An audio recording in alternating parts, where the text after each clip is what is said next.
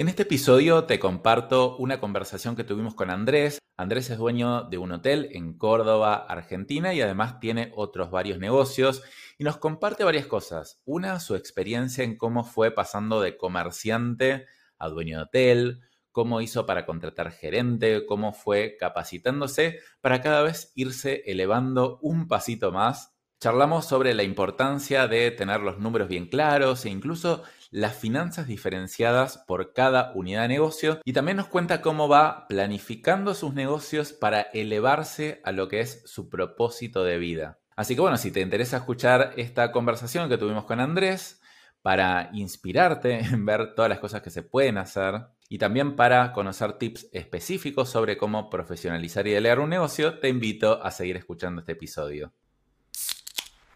Bienvenido a De Emprendedor Empresario. Si sos emprendedor o dueño de pyme, ¿querés que tu empresa dependa menos de vos y salir del día a día de la operación de tu negocio? Este podcast es para vos. Te voy a contar desde mi experiencia personal los hábitos, técnicas y herramientas que te pueden ayudar a lograr más resultados con menos esfuerzo y así conseguir que tu empresa sea más autónoma, para que de esta manera tengas más tiempo libre y mejores tu calidad de vida. Buenas, buenas, bienvenidos a este nuevo episodio de podcast. Y acá lo tenemos a Andrés García, que bueno, nos conocimos hace, hace bastante poco. Andrés nos invitó eh, muy amablemente a su hotel cuando estábamos haciendo la gira eh, de, conferencias por, por Córdoba. Así que bueno, bienvenido Andrés. Bueno, gracias, gracias por la invitación y bueno, un gusto de compartir con vos y con toda tu gente. Buenísimo. Y, si querés contarnos un poco qué haces y qué hiciste y cómo hiciste para llegar hasta este lugar. Eh, a ver, ¿qué hago? Tengo, tengo varias este, empresas. Eh, ahora estoy muy abocado a la parte de hotelería, que es donde los invité a ustedes cuando vinieron a, Córdoba a, dar la charla de cuatro pilares. Eh, dentro de la hotelería nos especializamos en lo que es condoteles, que es un negocio inmobiliario dentro de la, hotelería, ¿no? Eh, en realidad yo vengo de, una familia y de una cultura de este, regionaleros. Regionaleros son los que venden artículos regionales, casas de artesanías y todo eso. Con eso empecé hace bastante tiempo con mi padre vendiendo mates, bombillas, ponchos y todo lo que vendemos en la Argentina a los turistas. Luego empecé a a incorporar la parte de merchandising de a poco, puse una fábrica de artículos de merchandising y turísticos. Después empecé a importar artículos de merchandising y turísticos, aparte de los que fabricamos y los que compramos en, en la Argentina, y así fuimos de, de, a poco creciendo dentro del ámbito turístico, ¿no? Vos sabés que, bueno, nosotros estamos en Carlos Paz, que, que es una ciudad turística, entonces donde nos especializamos. Eh, por el año 2012 más o menos empezaron las de JAI que nos, prohibían un poco las importaciones, habría que abrir un poco el paraguas y dentro de eso eh, creamos como dos unidades de negocio. Por un lado, abrimos una sucursal de nuestra empresa en, Brasil eh, y bueno, después de eso empezamos a dedicarnos a la construcción este, haciendo un edificio, vendiendo departamentos, como toda la gente que construye, hasta que surge la posibilidad de comprar un terreno a la orilla del lago en Carlos Paz, un terreno que era muy lindo, pero tenía muchos condicionamientos para construir, porque se podían construir solo por la cantidad de metros, que eran 5.009 PHs, lo cual no era este, de ninguna manera rentable hacer un negocio inmobiliario con 9 PHs y pensando una manera de sacar más pH y luego de viajar bastante, eh, viene esta idea de los condoteles. Entonces, bueno, construimos 60 departamentos y en lugar de hacerlos en pH, lo hicimos en un fideicomiso de administración hotelera. Y ahí empezó esta, esta aventura, trabajando mucho eh, previamente en el desarrollo de adaptar ese modelo de negocio de los condoteles, que es muy común en el sur de los Estados Unidos, en la Florida, adaptarlo a Argentina, que tenemos una mirada distinta, una visión distinta, una economía sobre todo distinta, ¿no? Y básicamente, a ver, si, a, ver si lo explico bien, ¿qué sería un condotel en, en criollo. Sería como un hotel donde uno puede comprar como una habitación para, eh, en parte, eh, tener una renta de esa habitación y por otra parte tener ciertos permisos para poder ir y usarla. ¿Sería así más o menos? Exactamente así, exactamente así. Bueno, este, nosotros en realidad en la primera experiencia hicimos casi departamentos, son habitaciones que tienen kitchenet, porque la, la cultura del que viene a Carlos Paz elige mucho el departamento, pero después se queja de que no tiene el servicio de hotelería, entonces hicimos la conjunción de esas dos cosas para crear un condotel con formato a par, ¿sí? O sea, con formato de departamentos, pero bueno, ahora estamos largando un nuevo condotel y eso es con servicio de habitación nomás. Pero es eso, es comprar una habitación o un departamento que este, tiene una renta muy beneficiosa, siempre superior a la renta tradicional y que te da la posibilidad de poder usarlo y disfrutarlo. Perfecto. Y a ver, yendo a, la- a tu experiencia como dueño de negocio, vos ya venís de una familia de comerciantes, ¿no? O sea, co- fabricaban, compraban, vendían, o sea, ya tenés como un poquito el comercio en la sangre, de alguna manera, ¿no? Mercachifle, diría. Mercachifle. Mercachifle es la- el, el término cordobés, digamos, ¿no? Y, de- y después lo que tuviste que hacer es profesionalizarte un poco, porque me imagino que, no sé, tu papá estaba, eh, se metía en todo y bueno, y ahora vos tenías, te- te- tuviste que pasar a entender cómo manejar un negocio de otra manera. ¿Cómo, cómo viviste todo ese proceso? Mira, dentro de todo, por suerte tuve un socio que, que fue muy bondadoso, que fue mi padre, ¿no? Porque justamente por un tema generacional yo venía con muchas ideas nuevas eh, y tuve la ventaja de que gracias a los buenos resultados de las nuevas maneras, mi padre me permitió ser. Vos sabés que las empresas familiares eh, suelen ser muy complicadas. Tuvimos algunas diferencias, como, como todo, eh, y por ahí las seguimos teniendo a veces, ¿no? Pero en determinado momento decidimos cómo di- dividir las funciones de lo que iba a hacer cada uno en la empresa. Y creo que eso nos permitió, donde cada uno durante un periodo determinado hacía lo que le parecía y después discutíamos si estaba bien o si estaba mal, pero no entrábamos en la discusión diaria permanente de eso. Y lo mismo pasa con mis socios en los condoteles, ¿no? Si, como yo soy un poco el diseñador del proyecto, el ideólogo, el que lo lleva adelante, eh, tengo ya como pre, preestablecido que si bien tenemos charlas y vamos delineando cosas, las decisiones pasan un poco más por mí y luego cada seis meses vemos cómo funcionaron esas decisiones y si no van, las vamos ajustando. Y lógicamente para abajo vamos armando estructura, ¿no? Porque aparte de vender los departamentos, los construimos, que tenemos una constructora, que hay que manejar gente, y aparte de eso después operamos el hotel, que es otro equipo de gente distinto, ¿no? Como dirían los expertos, no son una empresa familiar, sino una familia empresaria, que es como, e- es, otra cosa totalmente diferente, porque claro, Sí, en general lo que pasa en las empresas familiares es todo lo opuesto a lo que vos dijiste, es el padre que dice que quiere que el hijo se ocupe, pero no le delega el control y quiere, y quiere hacer todo y como que no hay roles bien definidos. Parecería que surgió relativamente natural eso en ustedes, ¿no? O sea, no, Está bien, se fue trabajando, pero ya de por sí se entendía que cada uno cumplió su rol, que él te dio autonomía, como que parece que fue bastante así al principio. Sí, mira, yo creo que, que se dieron este, varios factores, pero uno, un factor muy importante, a ver, mi padre no maneja y no se sube a aviones. Mm. Y eso creo que por ahí ya marcó un poco el camino para adelante, o sea, para hacer negocios más, más globales, había que manejar y había que subirse aviones. Entonces el que iba a hacer los negocios de repente, empezando en Buenos Aires o en Salta y terminando en China o en Indonesia, fui yo. Eh, porque sinceramente él no estaba dispuesto a hacerlo.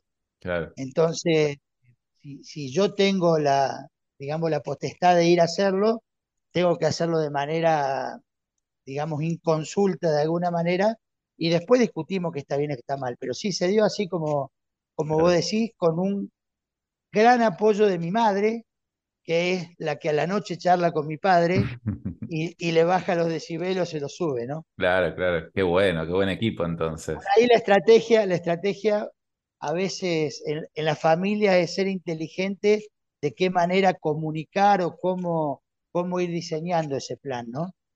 Está bueno, está bueno. ¿Y cómo, cómo fuiste aprendiendo a crecer, a, manejar equipos más grandes? A, bueno, ahora no sé cuántas personas más o menos trabajan en tus negocios. Y tengo, Tal vez ni siquiera sabes cuántas.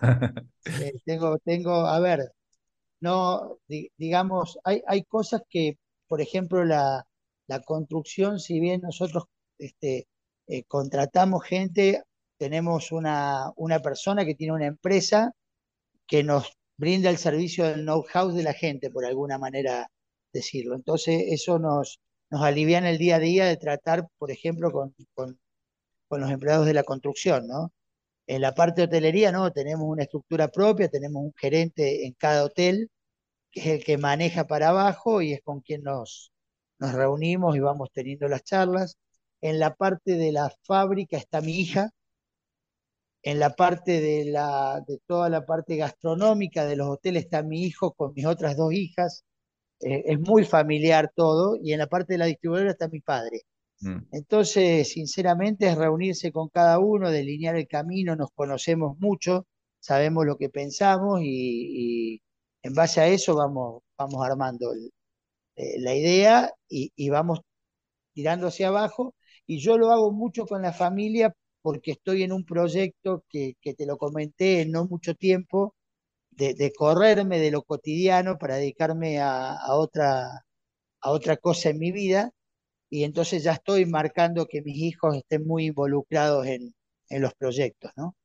Está bueno. Y más allá de que tenés un equipo familiar bastante bueno, igual mencionaste que tenés gerentes, o sea, y a mí me parece que vos sos un líder de personas. Decime vos si, te ves así, como que sos como bastante bueno con las personas, no, no tan orientado a procesos, sí más orientado a personas. Entonces, a ver, yo al revés, no soy tanto de personas, sino más de procesos. Por ejemplo, yo como haría para poner un gerente, primero eh, trataría de ser yo gerente, armar todos los procesos que requieren ser un gerente, a partir de ahí contratar a alguien pero que, que cumpla mucho esos procesos.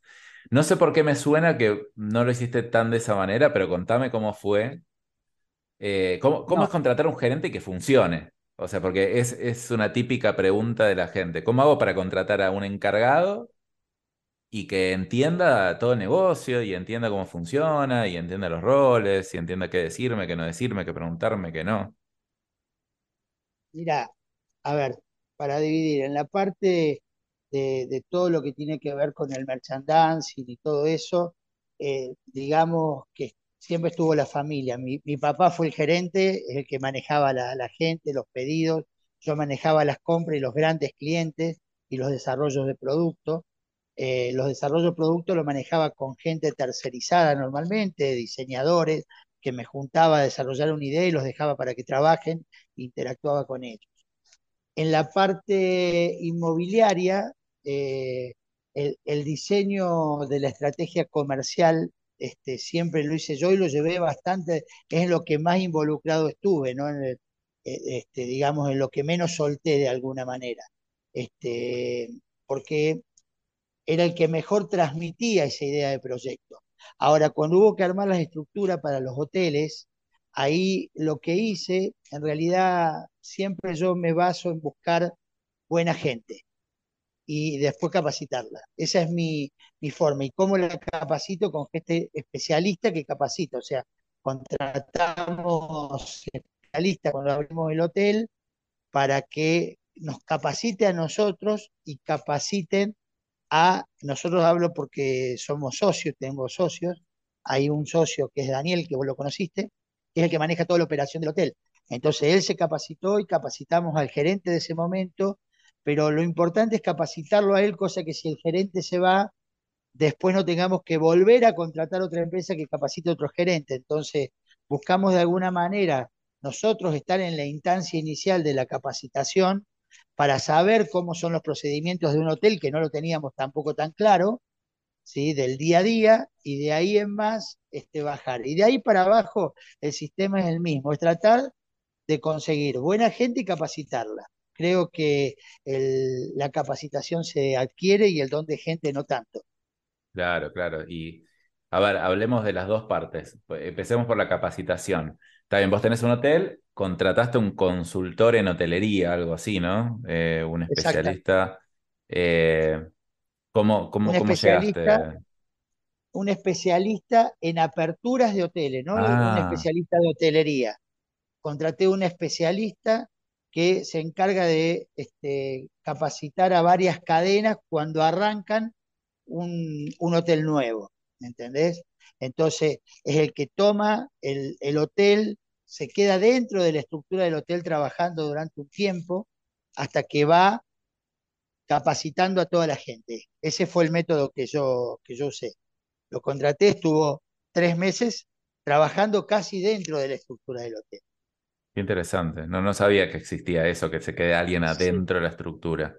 ¿Y eso cómo, sí, cómo si se te ocurrió contratar si bien no cumplía horarios, si bien no cumplía horarios, porque este, digamos, no estaba dentro de la estructura de la empresa, eh, en lo cotidiano nosotros abrimos un hotel con el hotel lleno porque empezamos trabajando con estudiantes, entonces ni bien abrimos, este, bajó una, un malón de gente, digamos, y había que darle servicio, entonces nosotros le planteamos dentro de la contratación que hicimos que íbamos a necesitar para nosotros estar más relajados que un tiempo estuviera él claro. y, y lo contratamos de esa manera. E- Este, no sé si en todos los hoteles lo hace de esa manera. En nuestro caso fue parte de nuestra negociación, ¿no? Está bueno, está bueno. ¿Y de dónde, de dónde lo conseguiste? ¿Alguien que te lo recomendó? ¿Lo buscaste? Contacto, algo? sí, Claro, sí. sí, sí, sí. Sí, Yo estoy en el turismo de algún, de una u otra manera desde hace más de Claro, 30 años. claro, es verdad. Entonces, conocí gente que conoce gente y, y ahí apareció est- estos dos, este, eran dos personas que se encargaban justamente de, de aperturas de, de hoteles de, y de cadenas, ¿no?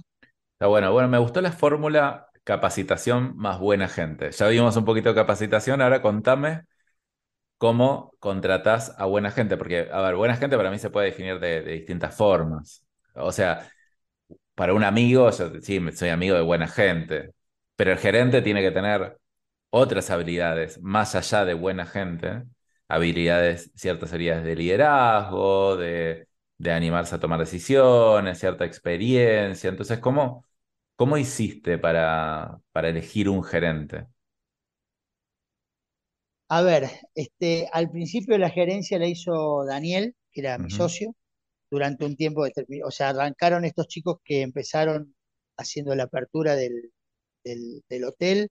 La gerencia la agarró Daniel durante un tiempo determinado y después este, contratamos una persona que hacía bastante que venía en hotelería y la trajimos a trabajar con nosotros que trabajó muy bien y tomó la gerencia y lo reemplazó a Daniel, hasta la pandemia, que en la pandemia este, se terminó yendo porque prefería hacer otras cosas. Este, y después, dentro de la misma estructura, este, teníamos un recepcionista que tenía mucha capacidad, bueno, está estudiando psicología, es un chico bastante despierto, digamos, y lo capacitamos para eso este, él tiene que manejar, el, el gerente nuestro maneja más que nada la parte de, de- de- de recursos humanos, de- del manejo del personal en general y el manejo de huéspedes. Después hay toda una parte administrativa que se maneja por otro lado, compras, servicios. Eh, después tenemos un gerente gastronómico este, para la parte gastronómica que está separado de la parte del hotel, si bien trabajan en conjunto, son dos unidades de negocio separadas, ¿no? La gastronómica y la hotelería, digamos. Ah, es Y interesante, a ver, te interrumpo un segundo, es interesante, claro, no es un gerente que maneja todo de- del hotel, sino como que, pero la parte gastronómica no responde a él, ¿no? No es un gerente que responde a él, tal vez están en contacto, pero no responde a él, y la administrativa y las compras tampoco responde a él, sino que es aparte, entonces él sería más, o sea, el nombre es gerente, pero sería como un coordinador de, de personal. E- Es personal y, huéspedes y eventos y situaciones. Y, o sea, en un hotel hay, hay muchísimas cosas. Eh, cuando vos lo volcás, eh, eh, nosotros en lugar de poner una persona por encima de todo y armar algo piramidal, es como que armamos algo más horizontal, donde hay cabezas en cada una de, de las funciones, ¿no? Entonces, este, es como que se dedican más de lleno a eso y cuando tienen que hacer algo en conjunto, como un evento que está gastronomía más hotelería, se juntan, desarrollan el, evento de alguna manera juntos, lo ofrecen juntos, lo consultan con nosotros desde la parte comercial, lógicamente, eh, o, conmigo o con, mi socio, pero lo manejamos desde esa manera. Ten en mm. cuenta que nuestros hoteles no son hoteles este, tampoco tan grandes, la hotelería en Argentina, viste, nuestro, el, el, Domus Lake tiene 60 departamentos, o sea, no es un hotel de 500 habitaciones, en la Argentina prácticamente no existen, entonces donde vos armás una estructura como puede ser una estructura de un Hilton, que hay un gerente, un jefe de recursos humanos, esto, la tarifa no resiste esa estructura. Entonces hay que adaptar las estructuras en base a lo que uno puede cobrar en la tarifa y ser lo más eficiente posible. pero, está bastante bueno porque, claro, la mayoría de la gente en los negocios trata de contratar a alguien para que haga todo.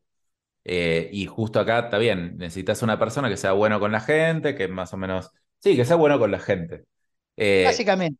Y, y también entender qué roles tiene, porque por ejemplo, él también se carga de las contrataciones, de los despidos, o sea, absolutamente todo del personal, o es solamente la gestión del personal?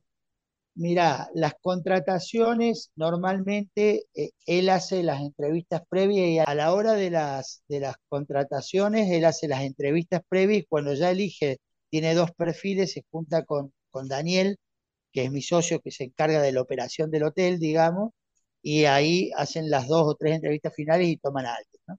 Perfecto, perfecto. Está bueno, es un, rol de encargado como de ciertas cosas, encargado parcial. Ahora, sí, sí. Yo, yo me imagino... gerente, operativo. Gerente sí, sí, sí. Y ahora, tal vez el hotel es un, si bien no es enorme, es un negocio relativamente grande que permite tener un encargado acá, un encargado de, dos encargados y como varios roles. Ahora, si en tus otros negocios tal vez que son un poquito más chicos en estructura y tenés que jugártela por un encargado solo, ¿o no? como... No, a ver, cada, cada negocio, eh, Dani, creo que tiene que ser rentable por sí propio, por, por, sí, digamos, tiene que ser rentable. O sea, si yo tengo gastronomía y hotelería en el hotel, ah. la gastronomía tiene que ser rentable, la hotelería tiene que ser ah, rentable. Muy interesante.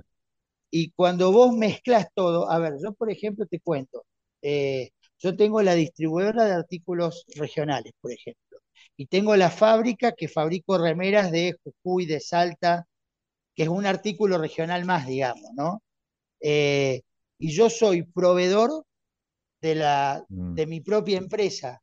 Eh, no es que fabrico y salgo, ¿me entendés? Cada negocio está diferenciado.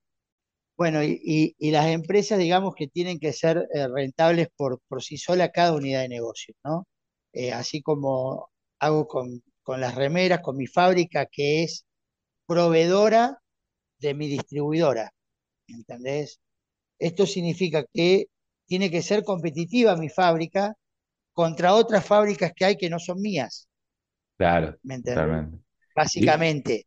Y ponerle que el restaurante, si el restaurante no fuera rentable, ¿qué haces? O sea, porque está dentro del hotel. Entonces, ¿qué? Bueno, a ver, si, si, el negocio no es rentable, por lo pronto sabemos que no es rentable, que es lo más ah, importante. está bueno. Después, si es un servicio para el hotel y lo tenemos que mantener, tiene que estar dentro del costo de la hotelería, tiene que haber un costo para subvencionar la gastronomía. ¿Me entendés lo que te digo? O sea, lo importante es tener, tener claro, lo importante es tener claro cada negocio eh, qué, qué dinero deja o no deja. Después, ¿qué hacer? Eh, digamos, a veces, por ejemplo, en, mi fábrica de remeras, para ser competitivo, le vendo a la distribuidora casi sin margen. Pero yo gano, y yo gano en la distribución, ¿me entendés? Pero sé que lo estoy haciendo. ¿Me entendés? Sé que en, en ese periodo determinado no voy a poder ganar dinero con la fábrica. Lo mismo pasa con la gastronomía en, en el hotel, ¿no?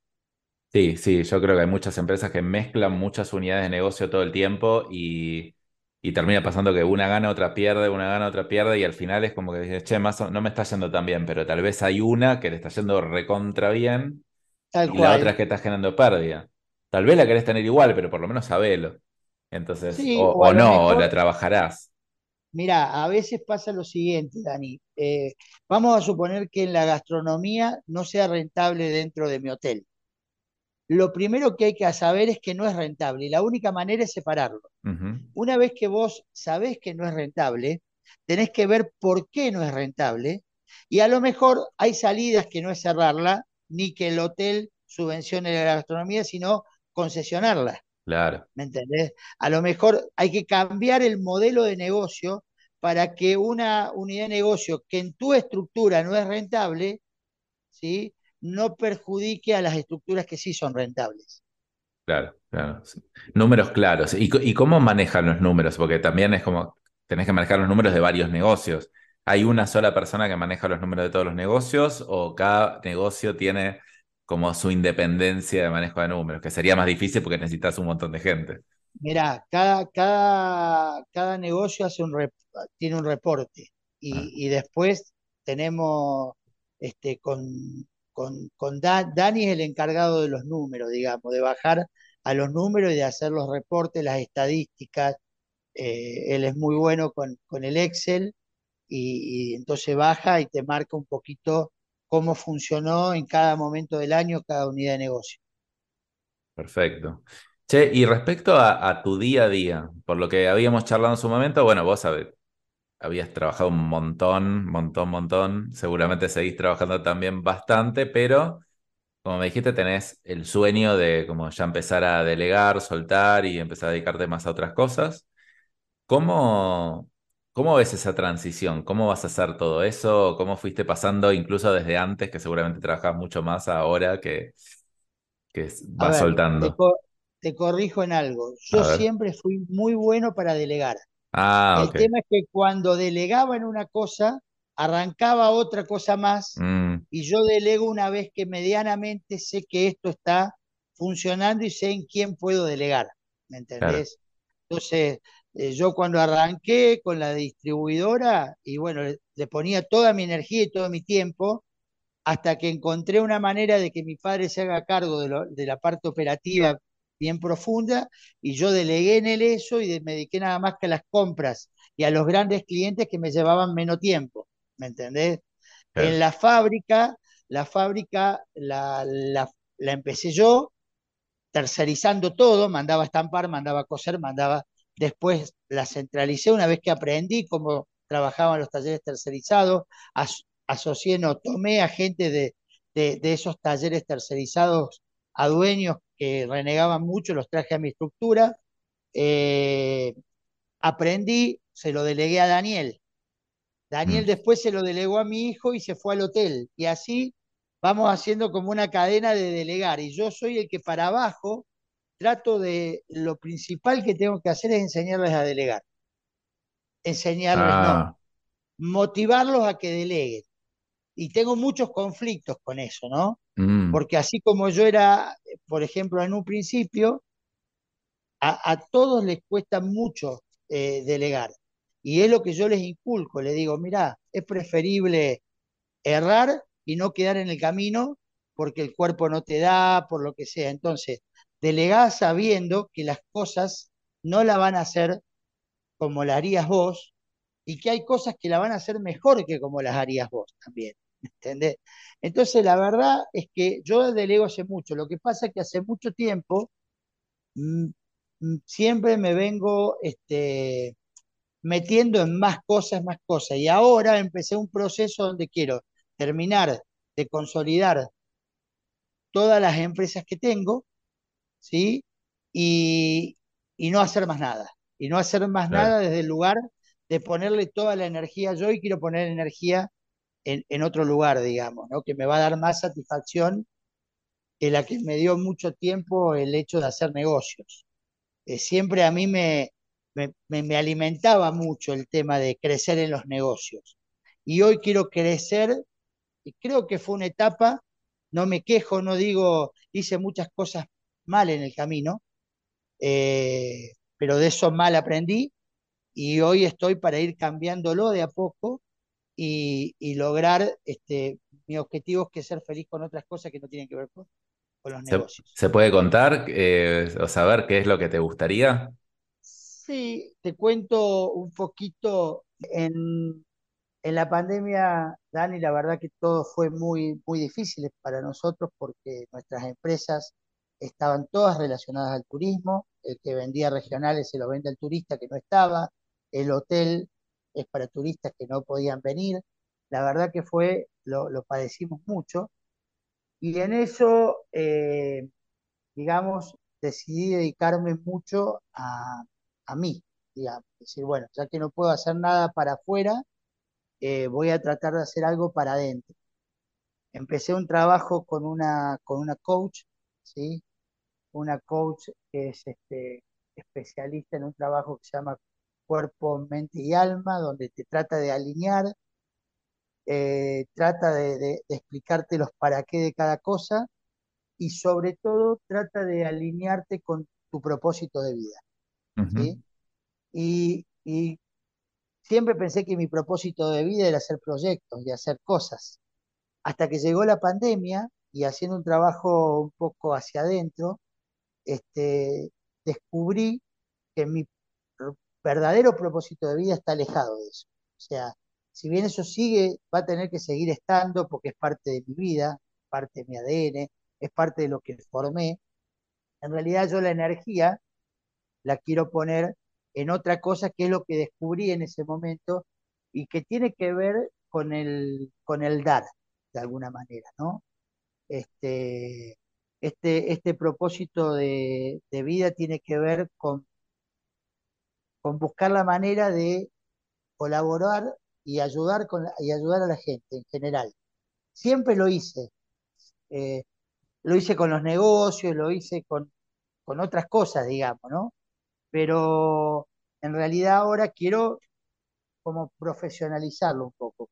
Es como yo te digo, viste, con, los proyectos que yo tuve fueron sueños. Y después eh, te dije a vos lo importante es profesionalizar los sueños. Sí.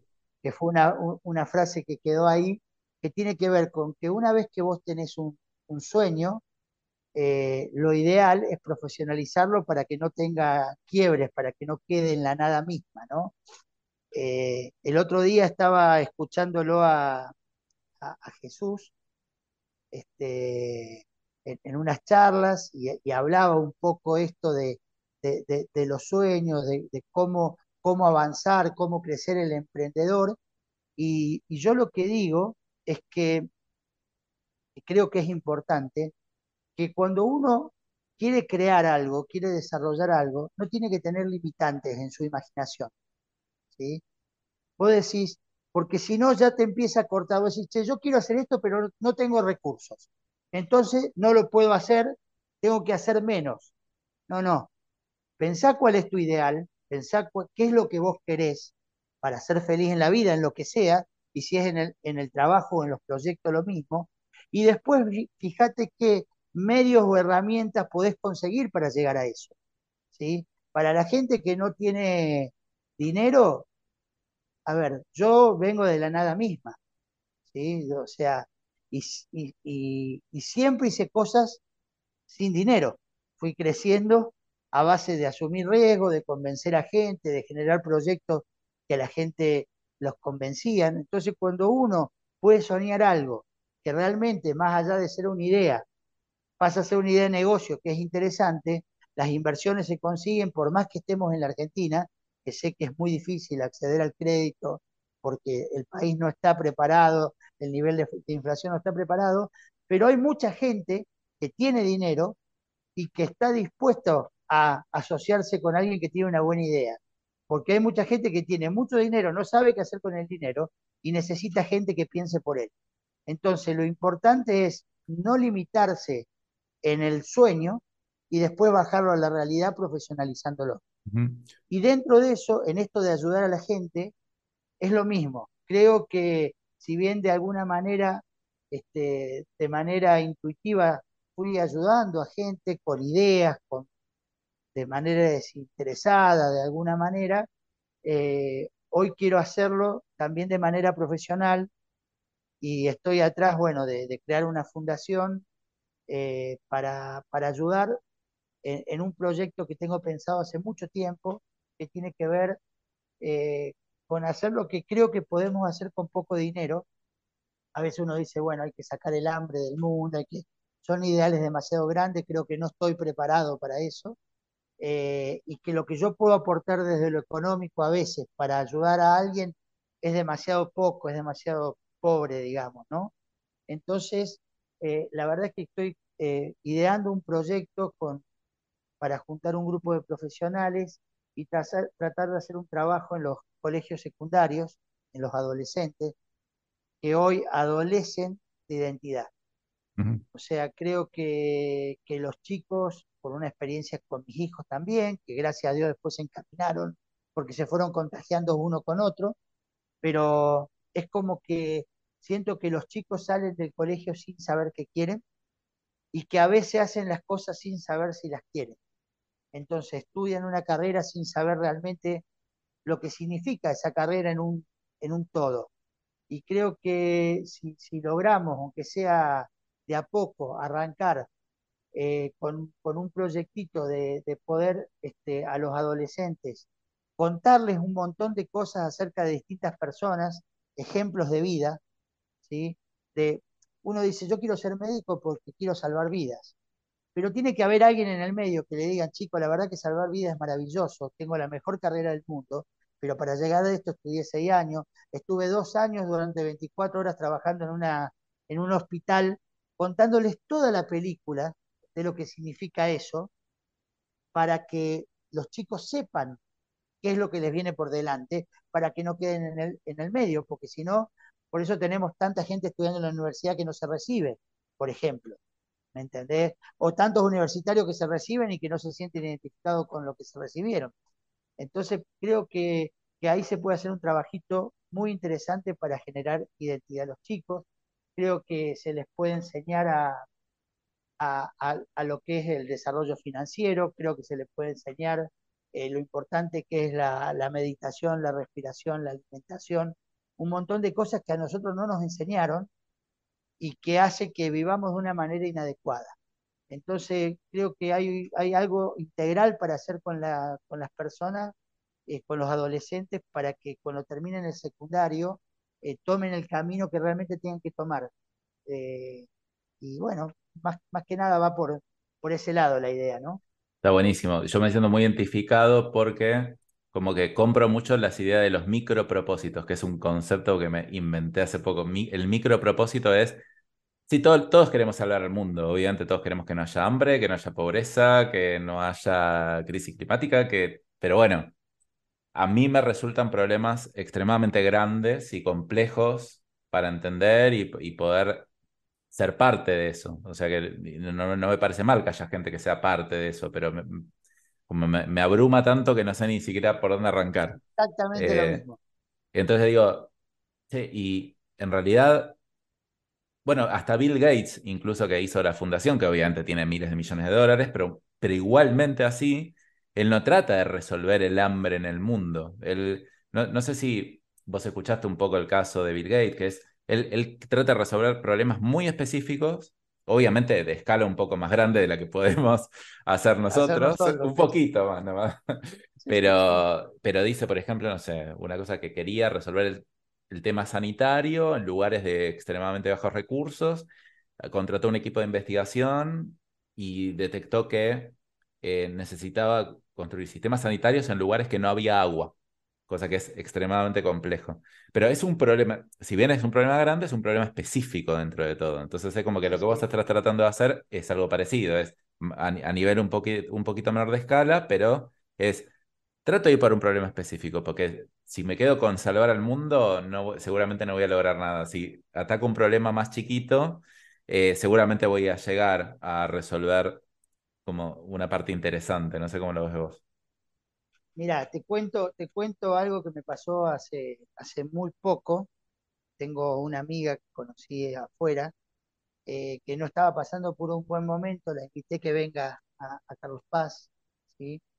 Eh, y estuve, con todo el trabajo que yo tengo, estuve muy pendiente de ella y hicimos varias cosas y ella es como que, que sintió que le cambió la energía, ¿no? Hicimos, fuimos a meditar, eh, bueno, hicimos cosas muy lindas, muy distintas, inclusive le, le- le tocó meditar con algunos artistas, porque viste que acá vienen en el verano los artistas, casi todos los artistas vienen a mi restaurante del hotel, Mm. entonces nos, somos amigos ya de, de muchos y, y hacemos cosas en el verano, nos juntamos a hacer música, a mí me gusta mucho la música, toco aficionadamente el piano, ¿sí? Es más, si, si ves, yo te estoy hablando en este momento Ah, desde, mira, sí, sí, sí. desde mi piano, pero este, y, y nos juntábamos con artistas a tocar el piano, a charlar, a hablar de la vida, a sacar, sacamos un poco a los artistas de ese, de ese ámbito donde todos están en un cholulaje y los, y, y lo bajamos a tierra y hacemos algunas meditaciones con, con algunos amigos, bueno, que, que está bueno, cosas distintas. Y esta chica la verdad que se sintió tan bien y me dice, Andy me dice, la verdad es que te agradezco porque con todas las cosas que vos tenés, que te dediques a mí para, para hacer esto, la verdad que no lo entiendo. Y yo le digo, mira, primero te quiero decir gracias porque me estás ayudando a mi propósito de vida, que es cambiarle la vida a alguien. Y segundo, quédate tranquila que ninguno de mis negocios y de mi economía tiene la importancia que tiene una vida. ¿sí? El cambiar la vida de un, nadie dimensiona lo que es cambiar la vida de una persona, ¿me entendés?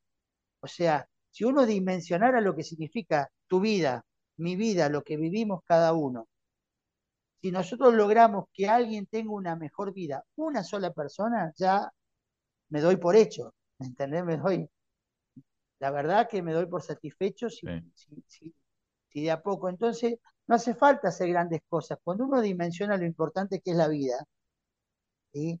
Y lo, lo importante que una gente pueda pasar por el bienestar o por el malestar en toda su vida y que vos logres eso, ayudar o colaborar en que cambien, la verdad que es, es tan gratificante y tan importante que por eso estoy dejando mis negocios en el tiempo de alguna manera Sí. para dedicarme a esto que me da más satisfacción, ¿no?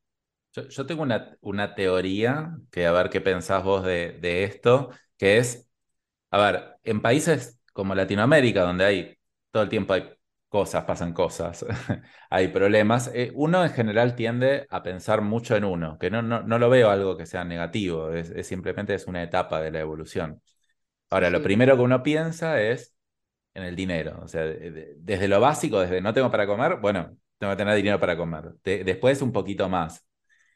Cuando ya le empieza a ir más o menos bien, dice, uy, pero pensé que lo que quería era dinero y no, no me está llenando del todo. Entonces dice, bueno, ahora quiero em- empezar a tener más tiempo porque tengo dinero, pero no tengo tiempo.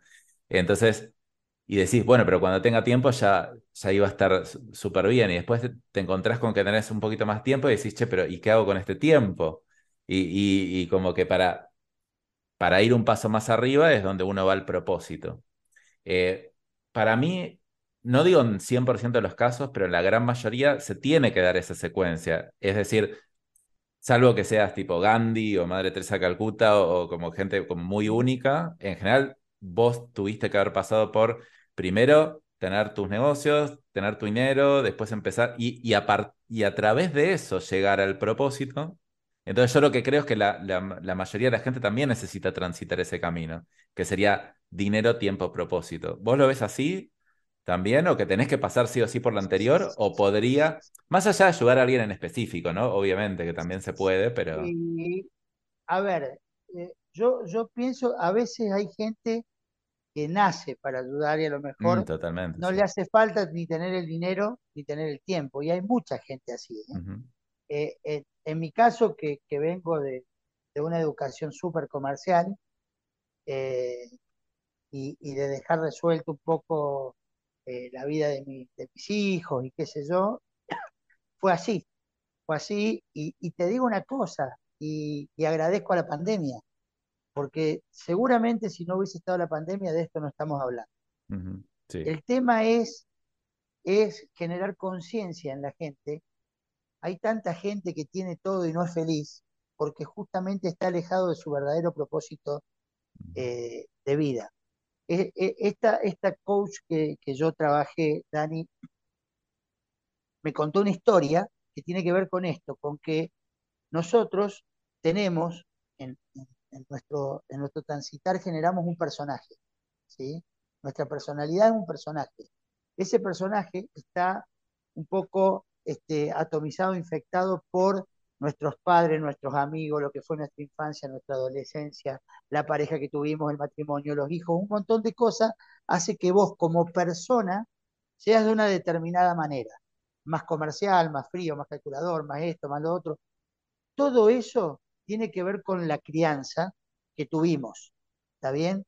Ahora hay algo más profundo que es tu yo interior, y ahí es donde tienes, tenés que encontrar tu propósito. Cuando vos encontrás el propósito de ese yo interior, creo que es la manera de realmente encontrarte con la felicidad, que a lo mejor puede ser hacer, negocios, no, no, tiene, no tiene por qué ser ayudar a alguien ni nada, tiene que ser con, a ver, cuando vos generás negocio estás ayudando a un montón de gente, ¿no? Eh, indirectamente, porque si estás generando fuentes de trabajo y qué sé yo, estás ayudando a un montón de gente. Entonces, eh, yo creo que es importante que, que, la gente trate de hacer ese, ese trabajo de parar en algún momento. A mí me paró la pandemia, como a muchos, pero que no sea la pandemia lo que nos pare, que en algún momento paremos y pensemos bien profundamente qué, qué es lo que realmente nos haría sentir este, feliz. Y, bueno, y, y, por ahí va pasando, pero lógicamente es mucho más sencillo desde el, desde lo natural, cuando vos decís, che, primero hago de enero, después genero el tiempo y después veo qué hago con ese tiempo para, para, para ser próspero y, colaborar o lo que sea. Lógicamente, sí, Cuando, a vos te cortan la luz todos los días es muy difícil que puedas... Por eso es el, el, estándar. Después, obviamente que hay gente que ya nace con un propósito y, y lo veo mucho en gente más joven que será tal vez porque los padres ya le dejaron cosas como un poquito más resueltas de lo que lo, de, que lo tenían las generaciones anteriores, pero ya viene mucho más orientado a propósito que lo que tal vez eh, vengo yo o venían viene mi papá o, generaciones anteriores. Pero, por, pero es interesante, a ver, analizando tu caso, es, bueno, todas las etapas que tuviste que pasar para eso y eh, que si no tenías ese propósito, si en algún momento no te surge ese propósito, no tenías ningún motivo por el cual como empezar a delegar en serio tus negocios. Si bien vos decías que, bueno, sí, los ibas delegando, pero, a ver, una cosa que yo veo un patrón en los dueños de negocio que realmente como que se salen de la operación, es que tienen algo más allá por lo que buscar, sea un propósito, sea lo que quieran.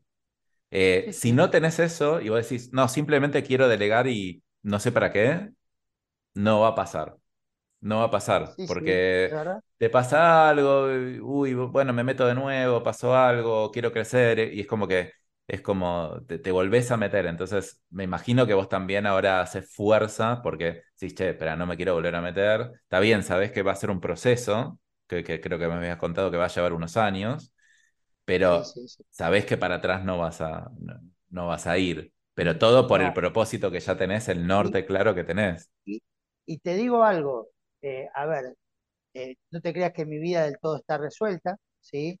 Tengo muchas cosas por, terminar, este, con lo cual tengo que seguir poniéndole cabeza, pero también de alguna manera eh, esto de mi propósito de saber que está a tres o a cuatro años o a cinco, no importa, es como que, me incentiva a trabajar de una manera distinta, mm, mejor, porque estoy más cerca de llegar a eso que quiero.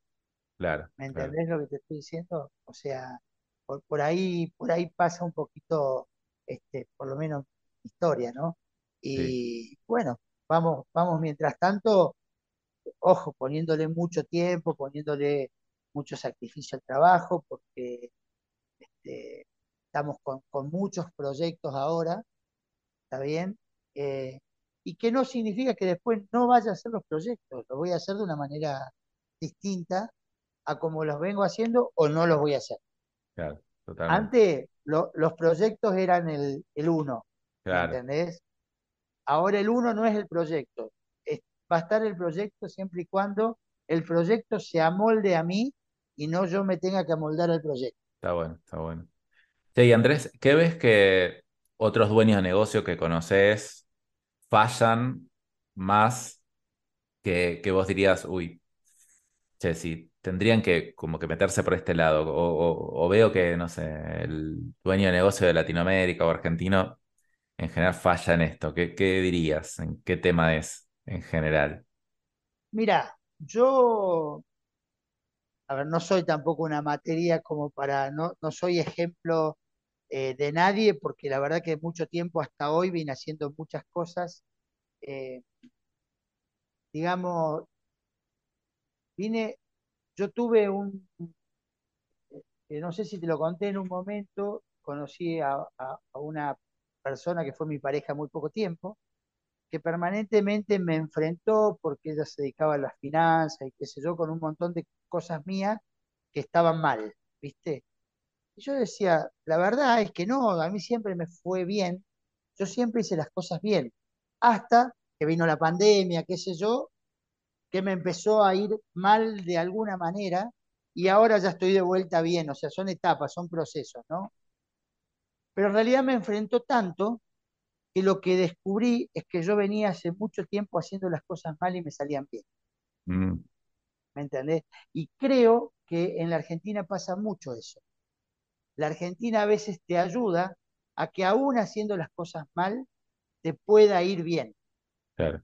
Lamentablemente, tarde o temprano termina mal, ¿me entendés? Porque si seguís haciendo las cosas mal y seguís haciendo las cosas mal, yo, yo tenía una, de alguna manera, una virtuosidad de que cualquier negocio que, que quería hacerlo hacía, tenga los recursos o no tenga los recursos, y, era tan, tan importante la, la fuerza interior y la confianza en mí mismo y qué sé yo, que nada me detenía y a veces no medía lo que hacía, ¿sí?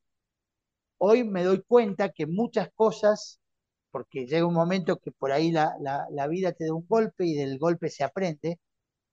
Fíjate, yo arranqué en el 2001 casi fundido, me vine, me vine de Bariloche a arrancar de nuevo acá, me fue yendo bien, cada vez mejor, cada vez mejor, cada vez mejor. En el 2017 un par de malas decisiones, invertí mucho eh, eh, capital en tierras, me quedé sin, sin recursos genuinos, se paró la venta del, de los departamentos y me encontré en una situación complicada. La verdad que mucha gente cuando le va muy bien y de repente le va mal, este, le agarra depresión, por eso hay depresiones, suicidios, de gente que de repente si se tenía todo, yo gracias a Dios eh, digo, si mañana tengo que arrancar de cero, arranco feliz, Ujú, ¿me entendés? Entonces con esa cultura un poco nunca me, me agarró la depresión, pero sí el aprendizaje. Decir, che, mirá, no sos omnipotente, no sos, no podés con todo, entonces ahora soy más medido.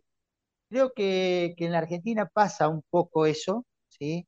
Somos muchos aventureros, muchos emprendedores, este, y a veces en el emprendedurismo no, no, no medimos cosas. Creo que eso es, importante, eh, el, medir. Creo que en líneas generales yo te diría eso. Después cada uno, bueno, tenés gente que vive, yo también gracias a Dios, dentro de todo lo que trabajé, hice lo que quise siempre. Eso fue un- una gran bendición, ¿sí?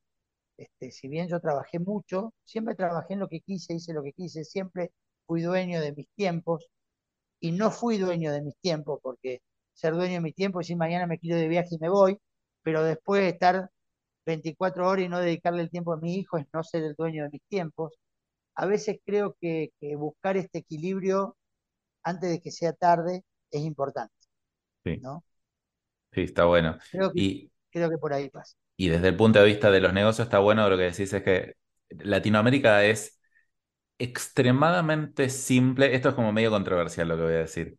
es extremadamente simple hacer negocios en Latinoamérica. O sea, cualquiera puede hacer negocios en Latinoamérica. Tal cual, tal cual. Y, con vos. y- y la gente se queja de decir, uy, no, pero acá la inestabilidad. Andate a Estados Unidos y fíjate el capital que necesitas, el tiempo que tenés que esperar, los conocimientos que... Y, y después venir a Latinoamérica te vas a dar cuenta que es muy simple. Ahora, de tan simple que es, hay mucha gente haciendo negocios y cada tanto hay uno que le va muy, muy bien por una tendencia, por una ola, por, por una habilidad específica que tuvo, que le fue bien. Siempre está bueno para mí plantearse eso que vos dijiste, si hoy tuviera que empezar de nuevo, ¿cómo me iría? O, o sabría lo que hacer, o tengo las habilidades necesarias si hoy tuviera que empezar de nuevo. Entonces, como plantearse más allá de cuánto uno va avanzando, porque a mí me pasó, yo, yo lo conté en otros episodios, que también me creía el rey del universo, tenía eh, 31 años, tenía mi empresa de importación, me iba re bien, me creía el rey del universo, me estafaron y entre varias cosas que pasaron perdí prácticamente todo. Y ahí el golpe al ego, tú. a partir de ahí dije, voy a, tener, voy a aprender habilidades que, a- que aunque me pase de nuevo, porque yo ya no, o sea, si bien estructuro mis cosas para intentar que no me no pase. yo sé que puede pasar. Pero si, si hoy me dicen, che, si hoy te quedas en cero, mañana yo sabría perfectamente lo que tengo que hacer. Y, en dos segundos, no en dos segundos, pero tal vez en seis meses, vuelvo a arrancar bien algo, porque trato de focalizarme más en, en desarrollar habilidades y conocimientos y marca personal, que es una cosa que la trabajo también bastante, eh, y no tanto en ver que me vaya bien puntualmente con algo.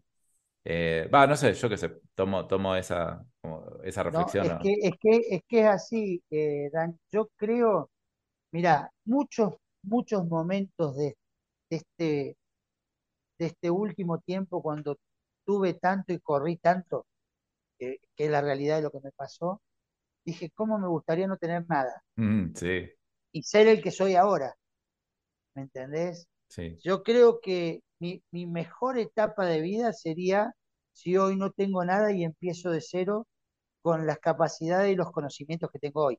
claro. ¿Con la edad Eh, actual o con la edad de antes? con la edad actual, Ah, no, no, no perfecto. me...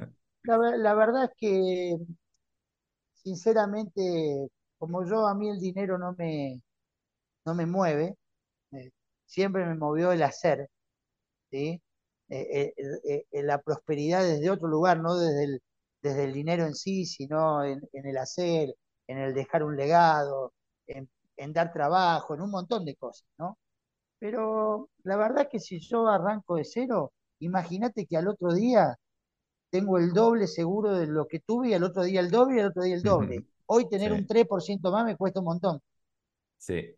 ¿Sabes que a mí me pasa parecido? A- hasta lo sentiría como un alivio. Si, si mañana pierdo absolutamente todo, como que le Sí. sentiría, uy, qué bueno. Tipo, bueno, arranco bueno, cero. arranco a dar charlitas y hago otra cosa y me divierto más Es y medio va raro decir eso, porque por un lado, entonces decís, bueno, entonces regala todo y vuelve a empezar, pe- y, y uno dice, no, no, no lo quiero hacer, entonces es como medio raro, ese, pero, pero tiene algo, no sé, es como sacarse el peso y volver a empezar eh, de manera liviana, mira, es una manera, es una manera de, de transmitir a los que escuchan que siempre después del fracaso viene algo mejor. sí, ¿Me entendés? Porque a veces los fracasos son, son muy duros este, acá. Y la gente ve en el fracaso como que se acabó el mundo.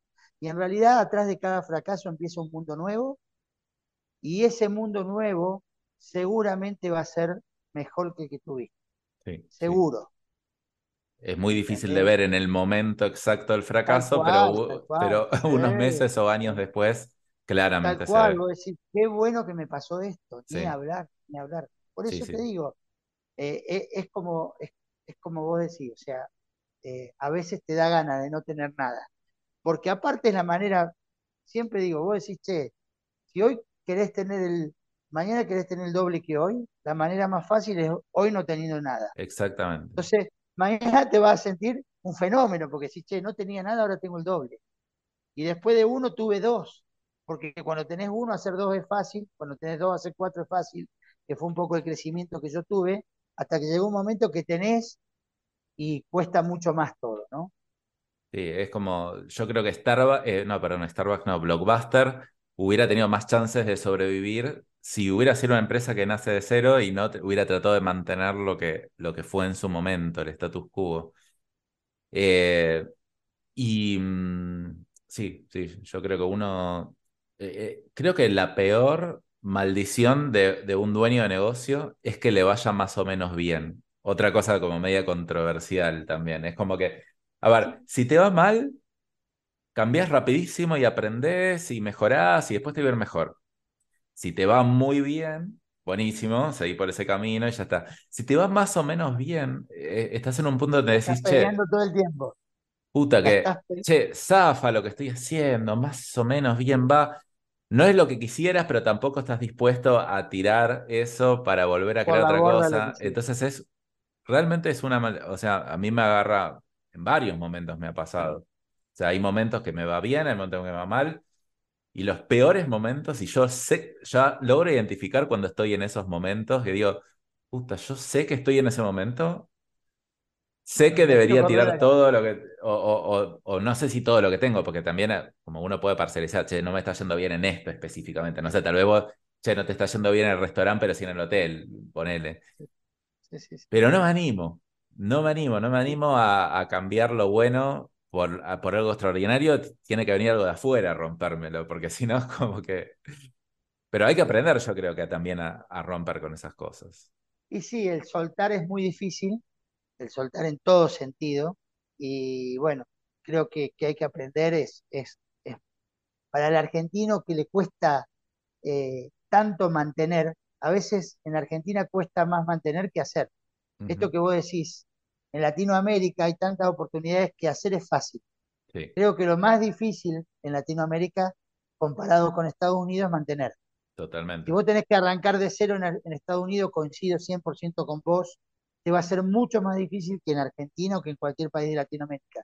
Ahora, si vos lográs tener algo en Estados Unidos, es mucho más fácil mantenerlo que en, cualquier país de Latinoamérica donde hay tantas variables que permanentemente tenés que estar surfeando, ¿no?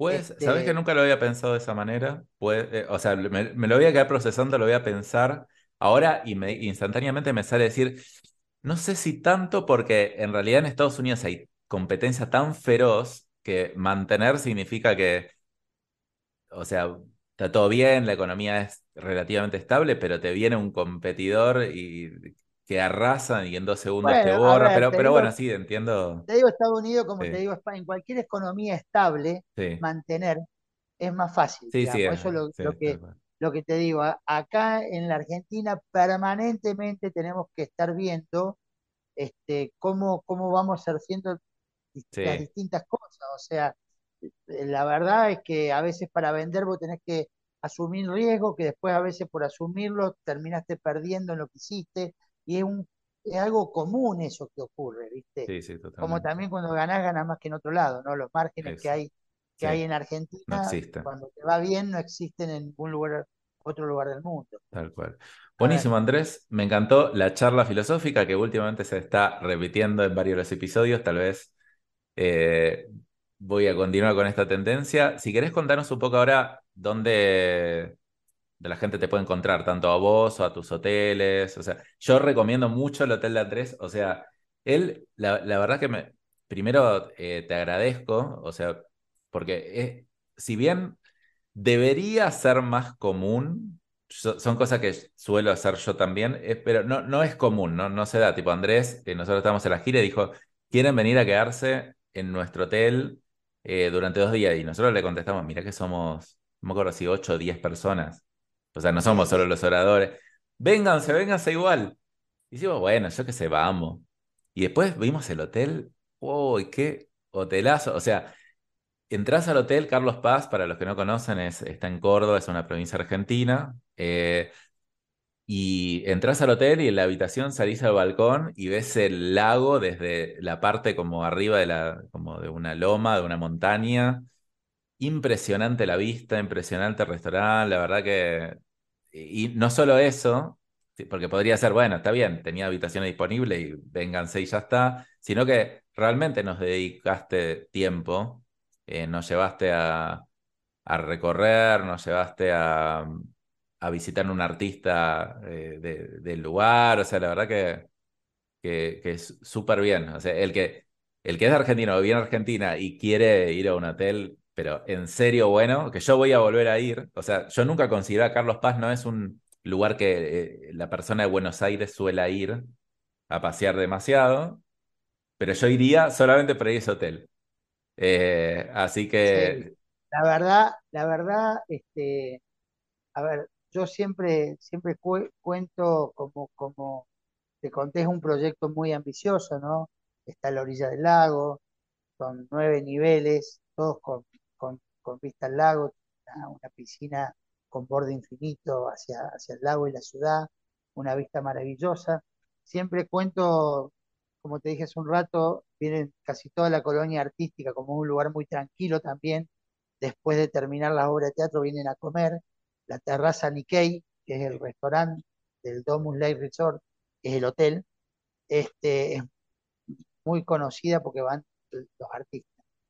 Y, siempre me acuerdo que cuando venía el negro Raúl Lavie, que era fanático de nuestro restaurante, cuando entraba, miraba, entraba así, me decía, pibe, positano, me decía, porque la vista es la vista de Positano, digamos. Y la verdad es que hemos logrado algo muy atractivo, donde a veces eh, digo qué bueno y a veces digo qué malo. La gente que viene hasta la misma de Carlos Paz llega a la noche a esa terraza toda iluminada, con la vista y toda la ciudad iluminada. Dice, qué bárbaro, esto no parece Carlos Paz. Y está buenísimo porque es un elogio, pero a la vez, es decir, no valoramos lo que tenemos, ¿no? Tenemos una ciudad que es maravillosa, la gente de Buenos Aires la tiene un poco catalogada por, por un poco por una historia de que no había emprendimientos hoteleros de categoría, entonces venían hotelitos, hoy hay, mucho, hay mucha inversión en Carlos Paz con hoteles de categoría, restaurantes de categoría, con lugares muy buenos, y, la verdad que está, está muy bueno para venir y disfrutar de, de Carlos Paz, que es un eje central para ir a los Tres Valles, que tiene mucha noche, que tiene teatro, sobre todo en verano. Y, nuestro hotel es una, una muy buena este, alternativa, ya sea para, para venir a, alojarse o ya sea para hacer una inversión mobiliaria, que es otro de nuestros negocios. Los negocios están divididos y, ahora eh, creo que te pasé el videíto del render de lo que va a ser la retransformación del portal del lago, que nuestra cadena tomó un, un ala de ese hotel y la vamos a retransformar toda, que se llama hoy Domus Auditorium. O sea, hoy tenemos el, el Domus Lake Resort y el Domus Auditorium Suites, que son los dos hoteles que son condoteles y que se pueden tanto comprar este, habitaciones como venir a hospedarse, a hospedarse en dos conceptos distintos, pero con una idiosincrasia muy parecida en cuanto al servicio, a la gente, al lugar estratégico. Uno está contra el lago con una vista barba y el otro está en plena costanera de Carlos Paz. Entonces, bueno, trabajamos mucho en eso, trabajamos mucho en que nuestro personal haga sentir muy bien al huésped.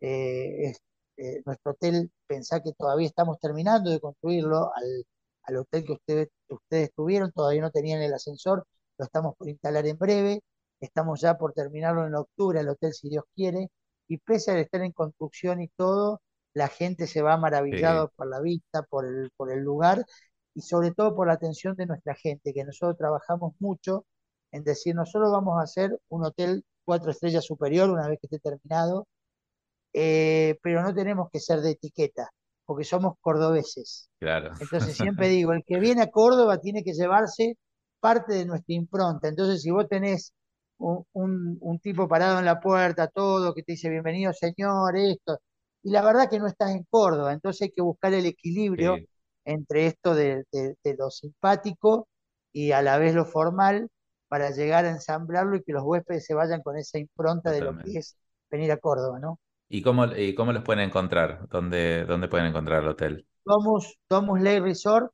eh, en, en, Instagram o en, Facebook lo van a encontrar. Terraza Nikkei en la parte de, de la gastronomía ahí van a ver las imágenes, van a ver los comentarios de la gente, este, y ahí pueden ver los teléfonos eh, para llamarnos, no te lo voy a dar por acá porque no tiene sentido, pero pueden googlearlos y, ahí ver este, un poquito la, información de nuestros proyectos. Perfecto. Y de paso hago un comentario para la gente que está escuchando. Siempre los emprendedores, tal vez si les sobra algo de capital, bueno, quieren invertir. Y yo le pregunté, a ver, yo soy como súper escéptico en general ante un montón de inversiones. Sin embargo, a, esta inversión particular, o sea, a la que ofreces vos, que, es un, que son como departamentos en un hotel, para mí, para el inversor que no entiende, que no, que no entiende mucho de la bolsa o que no quiere ver tipo las subidas, bajadas o cosas internacionales, es una cosa bastante práctica y, rentable y que resguarda el valor del capital a lo largo del tiempo. Es interesante. Yo no, no, me, metí, no me metí en eso, pero me parece para, para el inversor que busca como una cosa como física, me parece que, puede ser interesante. Para el que está en el mundo de las finanzas, el mundo inmobiliario no tiene mucho sentido, ¿me entendés? Porque la verdad, el que maneja muy bien el circuito financiero siempre la renta financiera, o últimamente la renta financiera, siempre es superior a una renta inmobiliaria. Esto es así. Ahora, para el que culturalmente quiere guardar su dinero en ladrillo, que es la mejor forma de tener dólares guardados, que encima se revalúan año a año, con el tiempo cada vez uno tiene más dólares porque va juntando más, eh, la inversión en lugar de invertir en un departamento, invertir en un condotel, es lo que eh, llaman ladrillos inteligentes, es la manera de resguardar el ladrillo de inversión, pero a la hora de la renta, tener una renta que sea más beneficiosa desde lo económico y muchísimo más beneficiosa desde el uso, porque lógicamente si vos compras un departamentito en Caballito o en Flores y lo tenés alquilado todo el año, no lo podés usar nunca, en cambio a tu departamento en el Domus Lake Resort lo podés usar cuando vos quieras y venir a un servicio de hotelería cuatro estrellas que te atiendan, ¿no? E, es, algo muy raro en Argentina, pero bastante, bastante común en otros lados. Pero bueno, no vamos a, tirar más data de esto. Si alguien quiere, le interesa, lo, llama, eh, lo busca y bueno, eh, le pregunta. Pero bueno, Andrés, eh, muchas gracias por compartir bueno, tu experiencia, tus conocimientos, tu, tu visión de futuro. Después me contarás a ver cómo, cómo vas con eso de, tu propósito. Eh, bueno, más que agradecido que hayas estado acá. Bueno, te agradezco mucho, la verdad que fue este, un placer conocerlos, fue un gusto invitarlos. Lógicamente, Dani, si tuviésemos enero y febrero, no lo hubiésemos invitado porque el hotel está siempre lleno. Cuando uno tiene capacidad ociosa, eh, parte de nuestra visión es esta, o sea, invitarlo fue un acto de camaradería, pero también es, es parte de una estrategia comercial que termina en esta charla. O, Exacto, totalmente. Se llama networking estratégico. Conocernos, conocernos recíprocamente nos alimenta y es lo que yo te dije cuando, cuando hablamos, cuando vos me dijiste en lo que te podamos ayudar y yo lo mismo, o sea, estamos, las experiencias de vida siempre traen nos alimentan, nos ayudan y, la red de contacto y todo eso, y que creo que la gente tiene eh, una de las principales, de las cosas más importantes de ir a cuatro pilares más allá de la enseñanza que te dé eh, la charla, tiene que ver con el conocerse. Y eso es en cualquier charla que vaya, más allá de cuatro pilares, ¿no? Y ojalá este, se metan en el mundo de los sponsors para, hacer charlas más multitudinarias y, llevar beneficio a más gente. Bueno, buenísimo Andrés. Bueno, muchas gracias. Nos vemos todos la semana que viene. Chau. Chau. Gracias por todo. Chau, chau.